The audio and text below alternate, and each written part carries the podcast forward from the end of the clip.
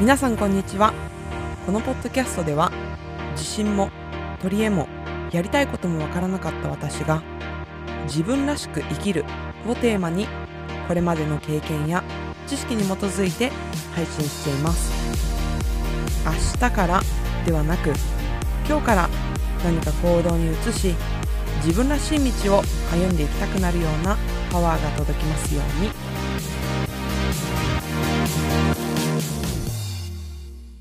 皆さんこんにちは。私の IGTV を見てくださってありがとうございます。もしくは私のポッドキャストを聞いてくださっている方もいつもエピソード聞いてくださって本当にありがとうございます。え今日は IGTV とポッドキャストを同時で収録して行っています。はい。で私は現状を変えたいけれど自分のことがわからない自分軸がわからないともやもやしている方の自分軸そして行動をテーマにサポートしているカレンと言います。よろしくお願いします。で今日は、えー、容量が悪くて自己嫌悪悩んでいる方へということをテーマにお話をしようと思います。でなんで私がこのテーマでお話をしようかなっていうふうに思ったかというと、まあ、実は私自身がずっと容量が悪いっていうことがずっとコンプレックスで苦労してきたからなんですね。であのこれがまあ私自身がもうすごく本当容量が悪いっていうのは学生の頃からいつも例えば先生から1を教わってえっ、ー、と、もう0.5しか理解できない。よくて1理解できるっていう感じ。なんか、もともと地頭がいい人たちって、1聞いたら10理解できるような人たちだと思うんですけれども、まあ、俗に言う賢い人たちっていうのが そこに、あの、値するかなって思うんですけれども、私はどちらかというと、もう1聞いたら、もうよくて1。まあ普通だったらもう0.5とか0.7とか、まあそんな感じで結構理解力がそんなに良くない方だなっていうことをずっとコンプレックスに感じてきていて、で、そのコンプレックスがあったからこそなんか人一倍頑張らないとみんなに追いつけないっていうところでずっともがいてきました。なので、まあ学校とかのね、成績も別に私特別いいわけでもないんですよ。そうだしなんか例えばあの会社に入社をして最初トレーニングありますよね。そのトレーニングでもその同期とかはなんか結構すんなり理解をしているように見えてでその質問の内容とかもえここまでもう理解できてるの？っていうところで結構焦ったりとかしてで私は家に持ち帰って家で必死に勉強をするみたいなそんな感じで私はあの本当に容量が悪いっていうのがまあそもそもの、まあ、性格なんですね。まあ、性格というか、まあ、生まれながらの性質というかなんですよ。で、まあ、そうやって悩んでいる方っていうのは結構いるんじゃないかなっていうふうに思っています。でどういう時に悩むかというと、まあ、そうやってトレーニングとか、まあ、勉強する機会とかでなかなかみんなに追いつけないっていう悩みももちもちろんあると思うんですけれども特に例えばじゃあ今仕事がなんか楽しくない転職をしたいとか、まあ、新しい仕事を見つけたいなんか新しい環境に踏み出したいっていうふうに思っていてもいやどうせ私は容量が悪いしなんか特別頭がいいわけでもないからうまくいかないんだろうなどうせとかもうなんか今今でもそんなにうまくいっているわけでもないのに次の環境に移ったところでいやもっと失敗しちゃうんじゃないかとかもうもっと人に迷惑をかけちゃうんじゃないかっていうなんか心配とか不安が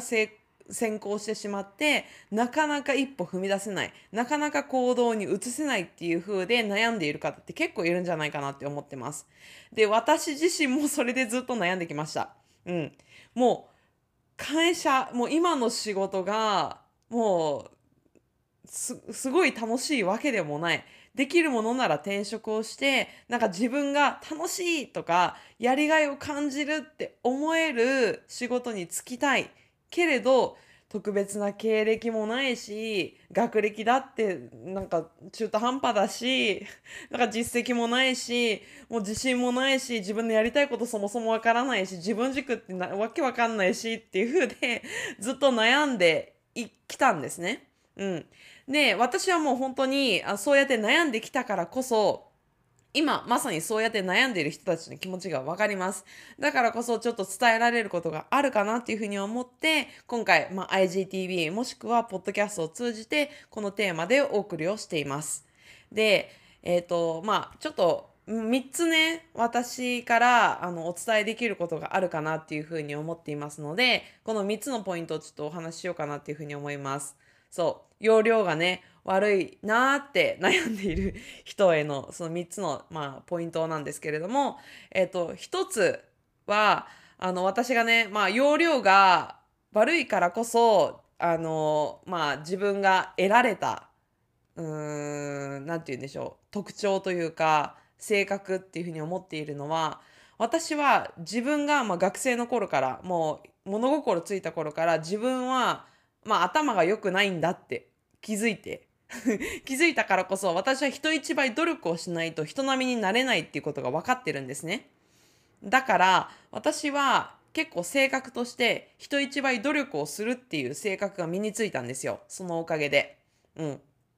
例えばだから例え例えて言うのであれば私はうさぎと亀さんのありますよね童話が。私はもううさぎか亀って言ったら圧倒的に亀さんなんですね。でも亀さんって最終的にウサギさんに勝ちますよね。まあ別に勝とうとしなくてもいいんですけれども、まあ人一倍まあ時間をかけて努力をするからこそ、私はまあその人並み、もしくは人よりも、えっ、ー、と、まあうまくいったりとか、そういうことがありました。で、まあ、その努力の過程で結構その自分がえーと、工夫したこととか、まあ、努力って結構その過程であの学ぶことってたくさんあると思うんですよね。そうそれで私は、まあ、人一倍努力するっていうことが、まあ、自分の今では強みとして生きているので、まあ、自分は容量が悪くてむしろ良かったなっていうふうに思えている、まあ、一つ一つ目のポイントではあります。で二つ目としては、まあ、これはもう本当に容量が悪い人間だからこそなんですけど、私は容量が悪い人の気持ちがわかるんですね。うん。で、まあ、これで何がいいかっていうと、私、あのー、今オンラインで、まあ、日本語をちょっと教えるっていうことをやっているんですけれども、まあ、そういった時に、なんか結構辛抱強いよね、とかって言われたりとか、あとは会社でもあのメンターっていうのをやって、やったことがあるんですけれども、その、例えばそのメンティーの子、あの私が、えーと、メンターとしてついている、まあ、後輩の子たちにもまあ分からないっていうこともちろんあるんですよ。そのメンティーの子がね私が教えたところで1回で覚えられない2回行っても覚えられないっていうことがまあ普通にあるんですね。でも例え私が例えばうさぎさんのような性格で分からない人の気持ちが分からないっていう状態だったら結構しんどいと思うんですよ。なんでこんなのわからないのって多分あのどうやって説明すればいいかもわからないしわからない人の気持ちがわからないからそれって結構フラストレーションだと思うんですよ。でも私はわからない人の気持ちがわかるから そこであ私の伝え方がこれじゃいけないんだなってその子にとってはじゃあどんな説明の仕方だったらわかるのかなってもっと噛み砕いてじゃあここの部分をもっと分解して説明してあげようってその人の気持ちになって考えられるんですよ。もっとその人の気持ちに寄り添って、あの、まあ、メンターとして私は活動できたし、まあ、日本語教師としては、教師として、あの思考をね、もっと柔らかくして辛抱強くレッスンを行うことができるっていう私の強みに変わったなっていう自覚があります。で、これは本当にあの、わかるんですけど、あの、私の父親って結構容量がいい人なんですね。で、あの父親は結構容量が良くてまあ頭のいいっていう分類に入る方なので結構数学とか学校の頃ねあの父親に教えてもらおうっていう風にやってたんですけど父親はね容量がいいから教えようとしてるんですけど父親は私に全然わからないんですよ。で、わからない私の気持ちが父親はわからないので、なんでやねんみたいな感じで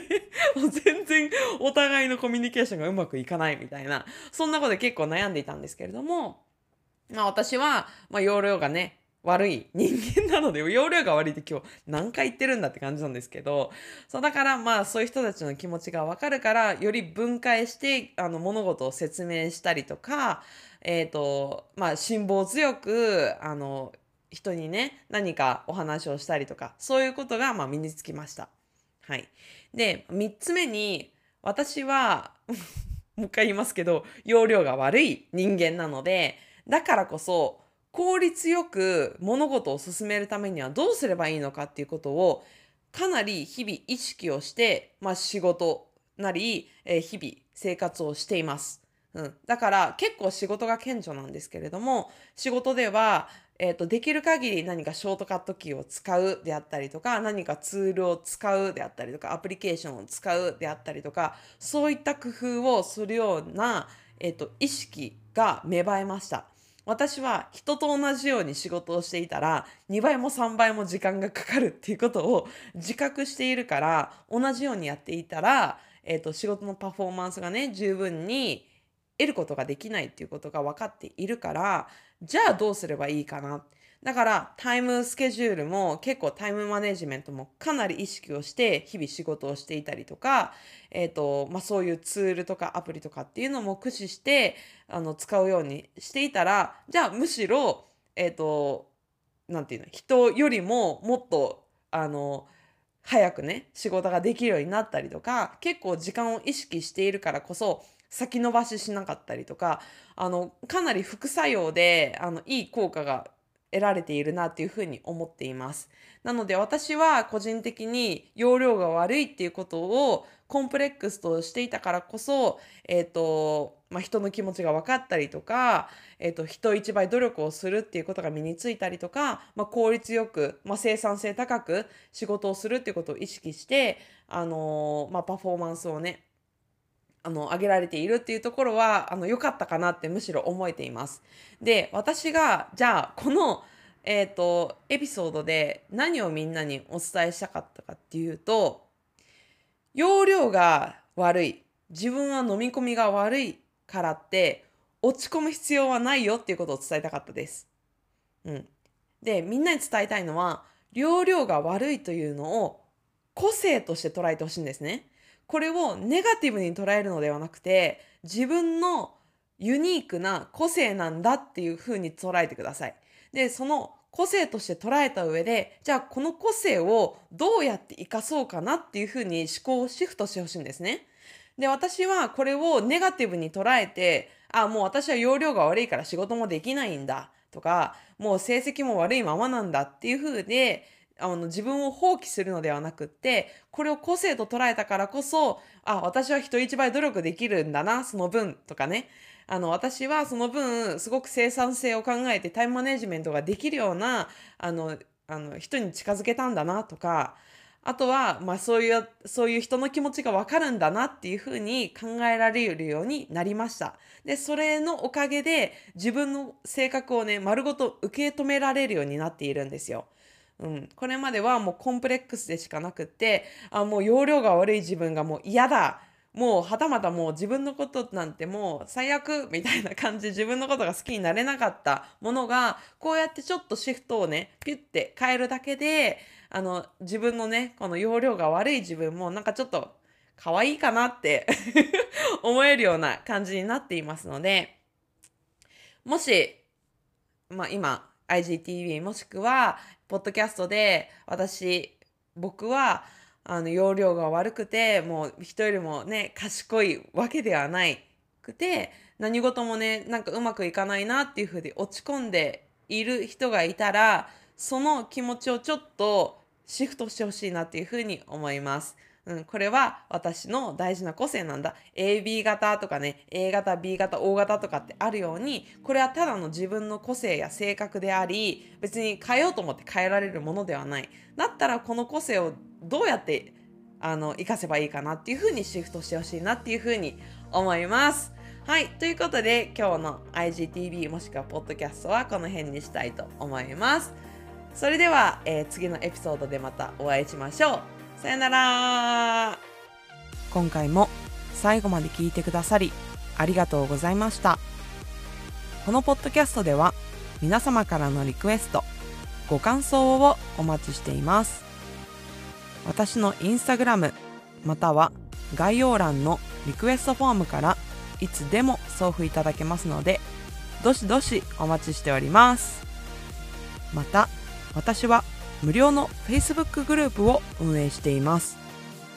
毎週木曜夜の9時から30分自分らしさを見つけるをテーマにライブ配信をしていますのでぜひご参加ください。それでは次のエピソードでお会いしましょう。さよなら。